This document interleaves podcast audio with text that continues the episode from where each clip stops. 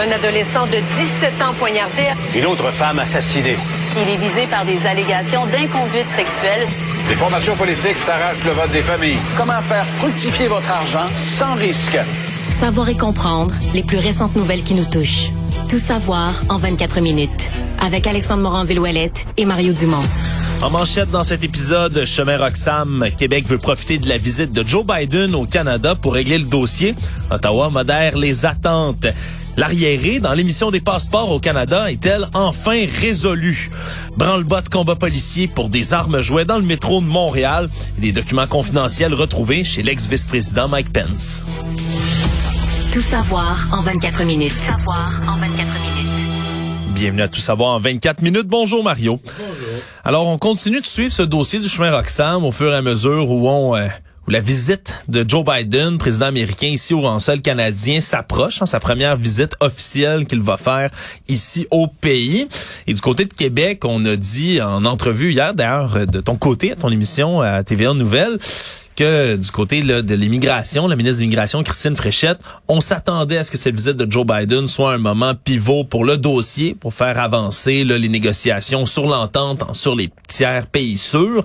Mais du côté euh, du ministre fédéral de l'immigration, Sean Fraser, lui, a voulu baisser les attentes aujourd'hui alors qu'il y a caucus du Parti libéral du Canada à Hamilton, en Ontario. On est réunis pour trois jours. Il a dit que c'était qu'un dossier parmi tant d'autres. C'est pas un enjeu assez important pour être la priorité des discussions qui vont se faire avec les Américains. Donc, on ne parle pas vraiment d'avancée qui se ferait dans le dossier nécessairement, même si c'est quelque chose qui avait été flotté dans l'air dans les derniers temps. Mario, est-ce que c'est encore le même débat de sourds qui se fait entre Québec, ben, Ottawa euh, dans le dossier? Selon notre collègue Emmanuel Latraverse, selon ses sources, là, euh, on serait vraiment plus près d'une entente avec le, le, gouvernement américain que ce que le ministre Fraser laissait entendre ce matin. On a un peu l'impression que le ministre Fraser avait le mandat de baisser les attentes, calmer le jeu, etc. Euh, il y a comme deux questions parce qu'on avait présumé que la visite de Joe Biden, c'est le temps de faire une annonce comme celle-là. Ce qui peut être vrai, sauf si t'as quelque chose de plus gros à annoncer. Mettons qu'ils ont une annonce économique hmm. conjointe de collaboration, etc. Euh, Peut-être qu'ils veulent même pas l'avoir comme grosse nouvelle le chemin Roxham, parce qu'essentiellement, c'est un dossier québécois. Oui. Alors, Justin Trudeau, il fait de la politique à l'échelle de tout le Canada. Alors, s'il y a une plus grosse nouvelle, peut-être que le chemin Roxham, il voudrait annoncer ça à un autre moment. En tout cas, on ne le sait plus. Mais chose certaine, euh, les sources sont, semblent dire que on est plus proche d'une entente que ce que le ministre Fraser disait euh, ce matin. Pour le reste, la ministre Fréchette elle reconnaît elle-même que je veux dire, le, temps presse, la pression est énorme. Et d'ailleurs, aujourd'hui, je voyais les organismes qui viennent en aide aux personnes, aux demandeurs d'asile, les organismes communautaires, les organismes de terrain disent ça se peut plus. Le nombre qu'on reçoit, parce que les organismes, je te parle de ceux du Québec, le sud de Montréal, ceux du Québec, ils disent ben non, mais le nombre qu'on reçoit au Québec, ça se peut plus. Donc le problème du chemin Roxham, c'est un problème de concentration de tous les demandeurs d'asile du Canada qui arrivent pas répartis dans toutes les provinces, qui arrivent tous au Québec. Presque à 80% arrivent au Québec. En 2022, on parle d'approximativement 50 000 nouvelles entrées comme sur, ça. Sur, sur 51 sur 63 au Québec. Sur 63 000 total au Canada, il y en a 51 000 qui arrivent au Québec, d'où mon 80 fait que c'est... Puis on parlait des taux d'immigration, c'est à peu près ça qu'on veut, tu sais, du côté du gouvernement Legault, là, 50 000 personnes. Oui, là, ajoute mais là, on n'ajoute pas, pas les demandeurs d'asile, on les compte pas là-dedans. Ben oui. Donc, non, c'est une... Euh, c'est vraiment une réalité euh, qui vient modifier tous les équilibres et qui met une pression parce que ça, je sais pas jusqu'à quel point les, Québécois comprennent ça, mais notre système d'immigration est très généreux. Là. Demandeurs d'asile. On dit des fois, les nouveaux arrivants, les immigrants, on donne tous les services, c'est normal, mais même le demandeur d'asile, donc lui arrive à la frontière au chemin Roxham. Il a même pas été accueilli, il n'a pas rempli de formulaire, rien. Il a jamais dit oui. il se présente. il se fait arrêter par la GRC une, arrestation. guillemets. Une hein. arrestation, entre guillemets. Une arrestation un peu théorique, il se fait arrêter. Puis là, ben, on va le, on, il va faire sa demande. Il va dire, regarde, moi, je, je demande l'asile du Canada. Je suis menacé dans mon pays. Donc là, on va le mettre dans le processus des demandeurs d'asile. Mais dès le lendemain, on va l'amener dans un hébergement temporaire. Il y a un hôtel à Montréal qui sert à ça, pas loin d'ici d'ailleurs. Et dès le lendemain, on va dire, ben là, si un membre de sa famille, je sais pas, un de ses enfants a un problème de santé, euh, ben il va avoir accès aux hôpitaux. Euh, peu après, on va dire, bon, ben là, si vous avez des enfants, vous gagnez à l'école. Euh, ensuite, la, la, prise en charge est faite immédiatement total, par total, total, du système. Total, le système, euh, si les, bon, une fois que les parents, maintenant qu'ils peuvent se trouver du travail, là, il y a une limite, faut qu'ils se trouvent un permis de travail, mais il y aura accès au service de garde. On donne accès à ces nouveaux arrivants, ces demandeurs d'asile, à tous nos services. Ben oui, puis la question, c'est pas de vouloir les laisser dans la merde, de laisser pourrir. Non, mais c'est que là, c'est pas, pas, réparti entre les provinces du Canada. Exact. Le Québec se retrouve avec toute la pression venant des demandeurs d'asile. Donc, c'est une opération qui coûte des dizaines de millions de dollars par année. Que le fédéral rembourse en partie. faut tout dire. Le fédéral en rembourse une partie, mais la ministre Fréchette dit non. Le fédéral devrait, à la limite, au minimum, le fédéral, le fédéral devrait tout nous rembourser. Ben oui, considérant que c'est de une compétence fédérale, hein, surveiller les frontières. Absolument, absolument. Bonne nouvelle, Mario. Parlant de quitter nos frontières. Ouais, parlant de quitter nos frontières, des fois, faut, faut, faut, faut en sortir pour en mieux en revenir, souvent. Mais pour ça, ça prend quoi? Ça prend un passeport et ça a été extrêmement difficile en 2022 d'avoir son passeport à la suite, évidemment, de la pandémie de COVID-19. Il y a une pression épouvantable qui est tombée sur Emploi et Développement social Canada, entre autres, et ceux qui s'occupent, là, du côté du ministère de la Famille, Enfants, Développement social, de tout ce qui est passeport. Cet hein, automne, on nous disait, c'est moins pire, mais c'est pas encore complètement rétabli, mais c'était moins long. Mais là, ce annonce aujourd'hui de par la ministre de ce, de ce ministère de la Famille, Enfants, Développement social, c'est Karina Gould qui informe aujourd'hui que c'est terminé, Mario. Là, on a résorbé à 98% cet arriéré donc qui est presque éliminé maintenant de délai dans les passeports. Donc, on est revenu à un traitement normal des demandes actuelles et non plus à un, en anglais un backlog, là, un retard de, de, de, de, milliers de dossiers. Ouais, par rapport, là, puis à résorbé à 98% par rapport au point le plus élevé au mois d'août passé. Donc, c'est déjà des bonnes nouvelles là, qui sont annoncées. On dit que les objectifs, là, c'est 10 jours de, de délivrance de passeport, les jours ouvrables lorsque vous présentez en personne, 20 jours si c'est une demande qui est faite en ligne, et que ça, on est capable de le respecter en ce moment en à peu près à 90-95 là, dans tous les cas. Ben, Donc, ça... Une amélioration euh, notable. Ben oui, puis c'est une grande nouvelle, surtout Mario, toi t'en as fait les frais. Non, non, hein, j'en ai fait, de j'ai ce- couché des- des dehors, mais là c'est vraiment la... C'est drôle parce que c'est comme la grosse nouvelle du... euh, Parce que les libéraux de M. Trudeau sont réunis en espèce de retraite fermée. Et la grosse bonne nouvelle, bon, ils se font sur d'autres points, ils se font attaquer l'économie, les finances publiques. Mais leur grosse nouvelle qu'ils ont annoncée, c'est on a repris une émission normale des passeports. Ouf, diront Ouf. certains, mais depuis le 1er avril 2022, là, donc depuis cette date-là, c'est 2,38 millions de passeports qui ont été délivrés par Service Canada. Quand même, là, faut, euh, faut le souligner, c'est beaucoup, c'est beaucoup de passeports, là, surtout que depuis déjà 2013, moi, je les passeports valaient 10 ans existent. Ouais. Moi, je continue de penser qu'il y a eu une connerie qui a été faite. C'est-à-dire que pendant la pandémie, les gens voyageaient pas. Donc, il y a beaucoup de gens, les passeports sont venus à échéance, ils ont pas renouvelé parce qu'on l'être humain a un peu tendance à faire ça. J'en ai pas besoin tout de suite, je renouvelle pas. Mais moi, si j'avais été au passeport, j'aurais dit, mais là, tu sais, tout à l'heure, là, quand ça va recommencer à voyager, c'était pas dur à deviner que tu allais avoir un raz-de-marée de demandes. Donc, à mon avis, durant cette période-là, ils auraient dû écrire aux gens. euh, quand les passeports devenaient à échéance, ils ont les coordonnées, là. Ouais. Ils auraient dû trouver une façon de communiquer avec les gens pour dire votre passeport est venu à échéance, c'est l'intention de voyager, à la reprise des voyages après la pandémie pour avoir une. Ouais. Et là, je pense que tu aurais généré. Il y a un pourcentage des gens, les plus disciplinés, les plus responsables, à qui ça aurait fait penser, puis ils auraient dit Ah ben oui, je vais garder mon passeport à jour. J'aime pas ça qu'il soit pas à jour. puis On sait Ben jamais oui. à quelle date on va commencer à voyager. Mon parce que eux, là, y a- je sais qu'il y a une partie du personnel qui avait été prêté à d'autres ministères pour les urgences de la pandémie. Mais c'est sûr qu'il y en a une gang qui ils Des jamais ça. gestionnaires, là. Mais il y en a une gang qui se tournait pas sur le passeport. veux C'était quoi leur travail pendant la pandémie? Qu'est-ce qu'ils faisaient? ben, c'est ça, tu sais. Donc, euh, ils auraient pu se garder un flot et donc éviter, tu sais, des fois pour éviter juste le trop-plein, éviter juste le surplus, là, si t'en avais tout le long de la pandémie, si t'en avais renouvelé un 20, Être 25, proactif. 30 être proactif. Mais non, euh, ils ont laissé la vague déferler sur eux. Actualité. Tout savoir en 24 minutes.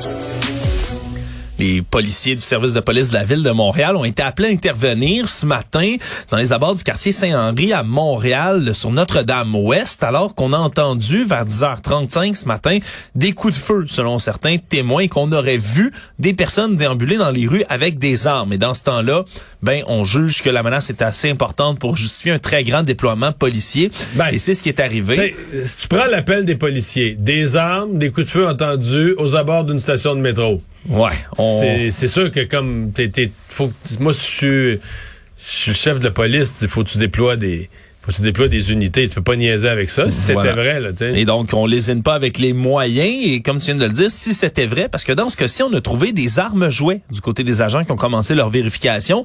Mais le problème, c'est que ben, les deux jeunes de 22 et 23 ans qui avaient possédé ces armes jouets-là, ben, se trouvaient dans une station de métro, à la station Lionel Groux, dans le wagon lui-même. Et les policiers, ben, ils les ont arrêtés, Mario, avec les fusils brandis, les armes de poing visées sur les deux jeunes hommes qui ont dû se coucher au sol, auxquels on, a, on les a menottés dans le dos. Arrestation musclée, semble, somme toute, mais qui était justifiée vu la, vu la crainte Ouais. qu'on a par rapport aux armes à feu. N'étaient finalement, pas justifiés quand on a ouvert leur sac, là. ben voilà, les armes à feu en question, mais c'est des armes jouets puis pas juste un, un petit un petit fusil là à, à balles de airsoft Mario des petites balles en plastique. Non non, on parle d'un fusil à fléchette qui colle là, avec la petite ventouse. des fléchettes à ventouse, là, ouais. Voilà, donc des Ça, c'est jouet, jouet, là. Jouet, euh, ouais, total. jouets pas à peu près. On va le dire, on mais, va le dire comme mais ça. quand même, je- malgré ça, je pense qu'il y a un avertissement à tout le monde là-dedans. D'abord, c'est pas tout le monde qui se promène avec des jouets du genre, mais c'est sûr. on ne se promène plus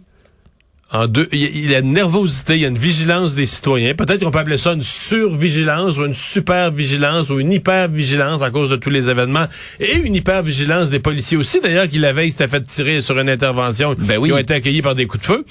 Euh, on peut plus se promener, à mon avis, avec n'importe quoi qui a l'air d'une arme à feu, qui dépasse d'un sac, qui a un bout qui sort du sac, d'un sac d'éducation physique ou d'un sac à dos. Ou si vous le faites, ben ne sortez surtout pas l'arme si les policiers viennent vous voir là, parce que eux pourraient interpréter ça comme un danger pour leur personne, puis faire feu, ni plus ni moins. Là, heureusement, dans, dans le cas de figure qui nous intéresse, ben, les deux jeunes hommes ont été libérés après une bonne frousse. Hein, Ils ça n'ont fait même pas été arrêtés, dans le fond, ils ont rien fait. Ils ont été libérés tout simplement après avoir vérifié leurs armes. là. Ben oui, on s'est on s'est bien rendu compte qu'ils qu'ils n'avaient rien à voir avec tout ça, mais hein, quand même, hein, c'est- ça, ça fait peur de se faire menotter comme ça devant les yeux de tout le monde dans un wagon de métro, Mario. Je suis certain qu'ils vont y repenser à deux fois avant de- d'amener leur petit fusil à fléchette. Toi, euh, ça fait pas si longtemps que t'es passé vers cet âge-là, 22, 23 ans, quelques années. Ouais. Tu jouais-tu encore à ces- ce genre de fusil-là? Non, mais je t'avoue en avoir déjà eu pour des initiations ou des, Ah, ouais. euh, des niaiseries d'université. OK. Moi, j'ai eu ça, un fusil à fléchette, mon dernier, je devais avoir 11 ans.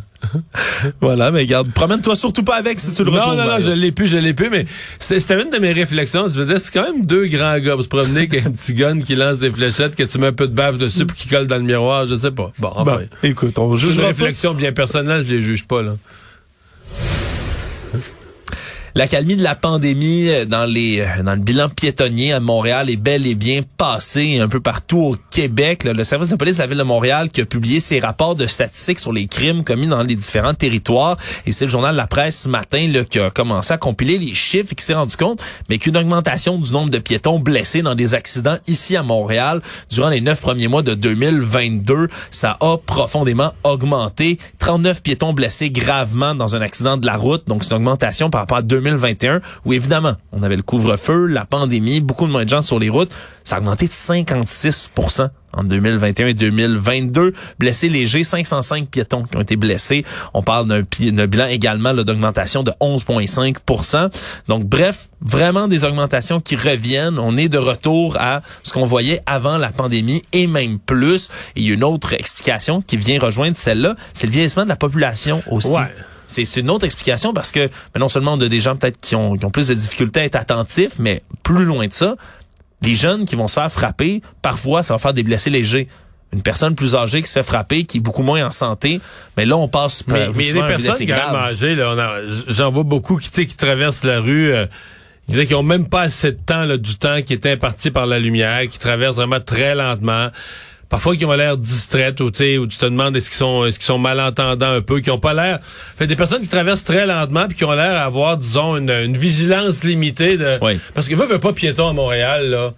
Faut que tu sois à ton affaire. là. Ouais, les, les, les conducteurs vient- sont pas patients, Ben, sont pas, même ça euh, vient de partout, ouais. là, tu sais. Fait que, tu sais, faut un peu que tu aies les yeux tout le tour de la tête. Autant on dit euh, en voiture, faut que tu conduises pour les autres. Mais moi, quand je suis piéton à Montréal, je, je, je, je, je conduis pour les autres à pied. Dès que je regarde, OK, il va-tu tourner à droite? Il va-tu me frapper? Tu sais, je regarde tout ce que je fais. Même si je suis dans mon droit j'ai le petit bonhomme blanc à l'allumer, je veux toujours regarder en arrière de moi, dans mon angle mort de piéton. Il y en a-tu un qui s'en vient puis qui va me rouler ses, ses orteils?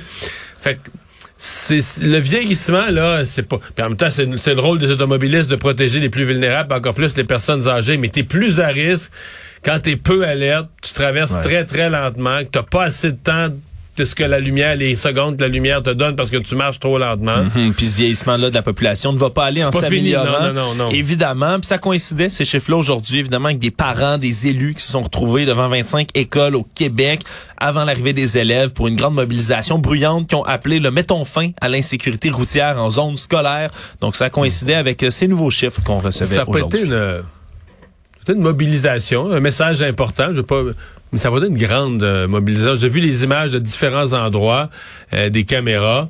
Euh, la plupart des endroits, c'était C'est des petites, des petites manifestations, disons très petites. Dans certains endroits, tu avais des élus qui avaient qui étaient allés parce qu'ils savaient qu'il allait avoir des caméras. Puis il y avait, mettons, quatre élus puis six citoyens. là. C'est peut-être pas le, le raz-de-marée de, non, de- non, de- c'est de ça. gens indignés, ça c'est ouais, sûr. Tout savoir en 24 minutes. D'autres données sur la route Mario, mais celle-là rendue publique par le ministère de la Justice, parce que l'année 2022 a été une année record pour les radars photos au Québec. Des statistiques sont assez intéressantes. On dit que c'est près de 63 millions de dollars qui ont été récoltés l'an dernier avec tous les constats d'infraction qui ont été distribués par ces appareils à la fois fixes et mobiles de radars photos. Montant record. Hey, 477 309 constats d'infraction. C'est beaucoup de constats, disons, qui ont été envoyés. Puis des radars photo fixes, c'est eux qui sont les plus payants. Je ne le savais point. Surtout qu'il y en a juste 23. Donc, tout est partout au Québec, des appareils photo fixes comme ceux-là. 29,6 millions de dollars qui sont récoltés par ceux-ci. Et le plus lucratif, Mario, est à Mirabel. Il a généré, juste en 2022, 55 500 amendes différentes, total de 7 millions de dollars. Donc, euh, radar photo de Mirabel qui fait du temps supplémentaire. À Québec, on en a un également là, qui est à l'intersection du boulevard Charest-Ouest, l'avenue Saint-Sacrement. 35 000 constats d'infraction, 3,5 millions de dollars. Donc, on en rapporte beaucoup, là. On n'y pense pas. la mais- statistique qui a jamais été donnée, parce qu'il y a vraiment deux écoles. Il y a des gens qui sont très, très, très pro euh, photoradar. Moi, je suis pas tellement chaud là-dessus parce que j'ai toujours pensé que c'était d'abord des machines à ramasser de l'argent. Euh, Est-ce qu'on met ça dans les endroits où on pense attraper beaucoup de monde ou on met ça dans les endroits où on a des problèmes là, constants d'accidents? Et moi, j'ai hâte qu'on me donne la statistique de dire, ben, mettons le boulevard Charest, ce que je viens de nous nommer à Québec. Ben, dire de, de, de 2000, on a mis le photoradar, mettons, en 2015. Mais de 2005 à 2015, voici le taux d'accident.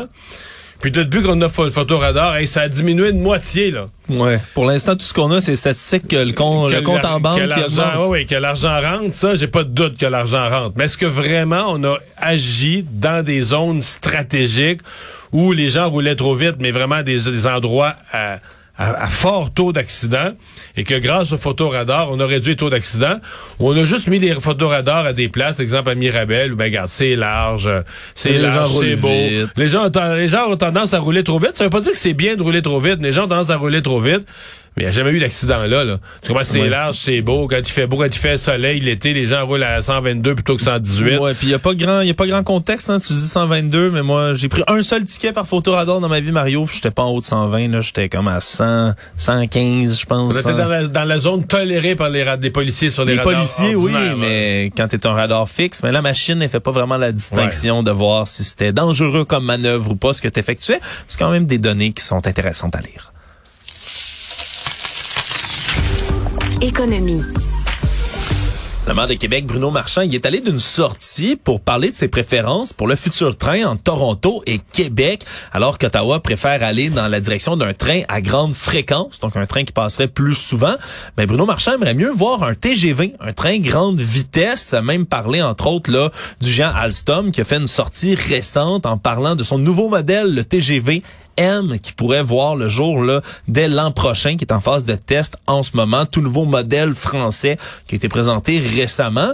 C'est quand même un débat qui est assez intéressant à voir là, entre Québec et Toronto. Est-ce qu'on veut avoir un train qui passe plus souvent, peut amener plus de gens avec une meilleure fréquence ou un train qui permet de réduire la- le, le temps qu'on va passer dans, cette, dans ce moyen de transport-là? Ben, c'est sûr que le? TGV, un de ses effets, c'est qu'il y aurait une concurrence beaucoup plus grande à l'avion. Oui, puis qui permettrait, là, après ça, on parle de vouloir réduire les, les, les, les gaz d'émission d'effet de serre, là, les Ça, c'est GES. certain. Ouais, mais Air Canada sera pas d'accord. Parce que c'est la liaison la plus payante. là. Mettons Montréal-Toronto, Bon, Québec-Toronto, Ottawa-Toronto. C'est des liaisons payantes. Puis en même temps, est-ce qu'on est-ce qu'on peut se dire est-ce qu'il y a autant est-ce qu'il y a autant de monde que ça qui veulent prendre un train entre Québec, entre Montréal et Toronto vis-à-vis un moins grand nombre de gens mais qui veulent aller beaucoup plus vite, là, qui veulent avoir ça plus, Ben, plus ça, parce que le train à grande vitesse, comme il va très, très vite, il va jusqu'à 350 km heure, il peut pas arrêter à beaucoup d'endroits, là. Non. C'est peu, très peu d'arrêts. Euh, un de ses défauts, je parlais à un expert ce matin qui explique ça, j'avoue que j'avais pas pensé. Faut que tu reconstruises les rails. Oh. Parce que les, tr- les, les, les chemins de fer qu'on a, d'abord, sont pas faits des trains à grande vitesse. Non, mais même, ça. mais même en changeant le rail, faut, faut que tu changes, faut que tu expropries des terrains parce que les courbes, comme tu vas à 350, faut que les courbes soient beaucoup plus en long, là. ouais. Tu peux pas tourner, tu peux pas tourner euh, un coude, ben un coude, ça tourne jamais un coude carré un train, mais On s'entend. mettons euh, l'arc de cercle que tu peux te permettre est plus large, donc tu vas être obligé d'exproprier et changer la configuration de la voie pour étirer ta courbe sur des kilomètres. Donc exproprier des nouveaux terrains, changer le tracé.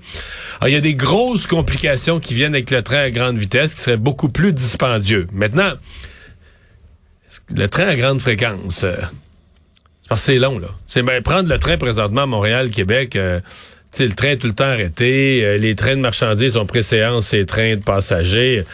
Sais, à mon avis, un des insuccès du train, c'est long. Fait que j'étais un peu... Euh, j'ai vraiment de la misère à me faire une idée, puis j'ai de la misère aussi... Je serais curieux de voir des, des, des vraies études de marché là, avec sondage à l'appui. Qui, qui prendrait ça- ces trains-là si souvent? Ça dépend du prix. Ouais. Puis, puis le, le train, on s'entend que le Canada, c'est beaucoup plus gros que l'Europe. Mais en Europe, là, puis ont- évidemment, ils ont des, Alors, ils ont, ils ont Europe, des siècles d'avance sur les, les, train, les chemins de fer, mais c'est, ouais, toi et moi, on l'a déjà pris. Incroyable. là. Ah, tu peux, C'est simple, rendre- prendre le train, c'est simple, c'est simple, c'est pas dispendieux non plus. Tu peux Non. te rendre d'un- pays à un autre, un claquement de doigts. Il y a des chemins de fer qui se rendent dans à peu près toutes les directions, toutes les régions. Vraiment, c'est c'est sûr qu'on a on a une longueur de retard, on a des distances beaucoup plus grandes à parcourir, mais des projets de train, ça peut devenir rapidement intéressant. Puis Là, que le, le maire Bruno Marchand s'en mêle, mais c'est intéressant aussi d'un point de vue purement politique. On verra Ouais. là, si, euh, s'il réussira à forcer la main du gouvernement Mais fédéral. Le, le maire Bruno Marchand, aujourd'hui, en disant ça, il se trouvait comme à, à donner son appui là, au président d'Alstom qui avait lancé l'idée. Faut-il rappeler que le maire Bruno Marchand est en négociation avec Alstom pour son tramway? Parce qu'il n'y a même pas, il y a pas deux fournisseurs qui ont fait un appel d'offres. Il y a juste Alstom. Hmm. Donc lui, ce matin, d'une certaine façon, il a fait des mamours au PDG avec qui il est Oh. pogné pour négocier. Oh, oh, Je oh. dis ça de même. C'est intéressant, ça. Le monde.